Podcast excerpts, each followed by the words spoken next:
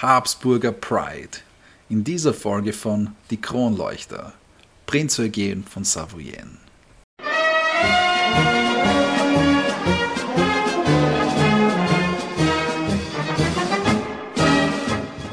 Am 18. Oktober 1663 wurde in Paris ein Eugen Franz geboren. Der Eugen stammte aus dem Haus Savoyen und gehörte somit dem europäischen Hochadel an. Er hatte außerdem Verbindungen zum, zum spanischen und zu den österreichischen Habsburgern. Die Jugendjahre vom Eugen waren sehr durchlebt. Als er zehn Jahre alt war, starb sein Vater. Zu seiner Mutter hatte er leider fast überhaupt keine Beziehung, weil diese nur mit dem höfischen Leben und mit der Gesellschaft beschäftigt war. Sie war in viele Intrigen und Skandale verwickelt. Zum Beispiel war sie auch die Mätresse des französischen Königs Ludwig XIV. Und so wuchsen die sieben Kinder von ihr in der Obhut der Schwiegermutter auf. Als Kind wurde der Eugen als schmutzig und nicht sonderlich geistreich beschrieben. Er war klein und hässlich. Fun Fact: Auch später als Erwachsener war er nur rund 1,50 Meter groß und sehr schmächtig. Mit 15 Jahren war für ihn eine geistliche Laufbahn vorgesehen.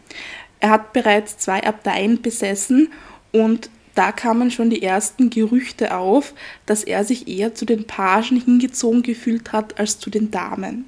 Trotz seiner Vorsehung für eine geistliche Laufbahn entschied er sich dann aber fürs Militär, genauer gesagt fürs Militär in Österreich. Dort ist er dann noch relativ schnell aufgestiegen. Wenn man sich das anschaut, im Dezember 1683, also mit 20 Jahren, erhielt er dann bereits sein eigenes Regiment mit zehn Kompanien. Er wurde dann 1697 Oberbefehlshaber für den Großen Türkenkrieg und daraufhin hatte er auch den Oberbefehl in Italien. 1703 wurde er dann zum Hofkriegsrat und 1708 zum Generalleutnant. Das war damals der höchste militärische Titel, der dann sozusagen den Posten von Minister und General in einer Person vereinigt hat. Sein größter Sieg waren unter anderem der Sieg über die Türkenkriege, die von 1716 bis 1718 stattgefunden haben, und die Eroberung von Belgrad.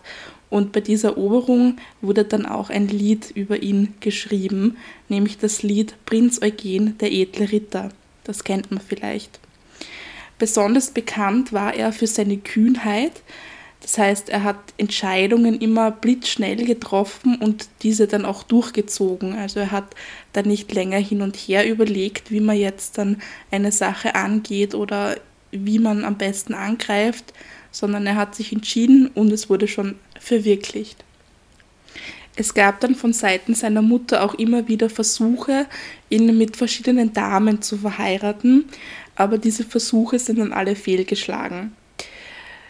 Wie es dann so kommt, äh, haben sich dann viele Gerüchte und Tratschereien über ihn gefestigt, da er sein ganzes Leben über nie verheiratet war und keine Kinder hatte und das eben sehr untypisch war für damalige Zeit. Es waren auch keinerlei Geschichten über Affären oder irgendeiner Damenbeziehung über ihn bekannt. Er war dann als der Mars ohne Venus äh, bekannt in der Gesellschaft und er hat dann auch folgendes Zitat ausgesagt.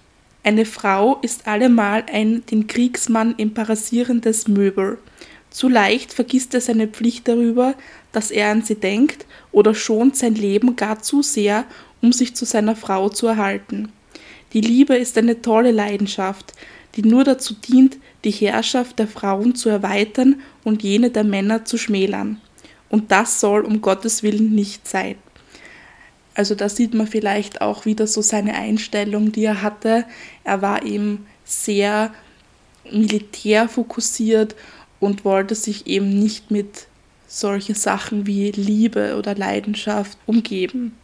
Abgesehen von seiner militärischen Laufbahn und seinen Siegen in diversen Kriegen galt er aber auch als bedeutender Träger und Förderer der geistigen Entwicklung seiner Zeit.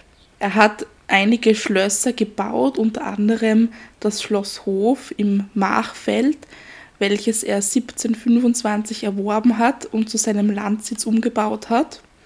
Er hat dort den Park errichtet und der Tommy und ich waren dort auch schon im November letzten Jahres und es ist sehr sehenswert dort. Und er hat auch das Schloss Belvedere in Wien von 1697 bis 1721 erbaut und das Schloss Belvedere gilt auch heute noch als eines der bedeutendsten Barockbauten überhaupt. Er hat sich auch sehr mit Büchern und Schriften interessiert und er hatte eine riesige Bibliothek, nämlich die hat über 15.000 Bände umfasst, darunter die meisten Bücher über Naturgeschichte, Gesundheit, Metalle, Fossilien, Landwirtschaft und Ackerbau.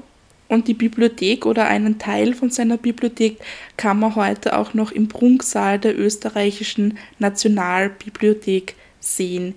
Der Prinz Eugen hat unter drei Kaisern gedient, unter dem Leopold I., dem Joseph I. und Karl VI. Und da muss man sagen, dass sein Verhältnis zum Karl am schwierigsten war. Da gibt es auch diesen einen Ausspruch, dass der Leopold ihm wie ein Vater war, der Josef wie ein Bruder, aber der Karl war als einziger sein Herr.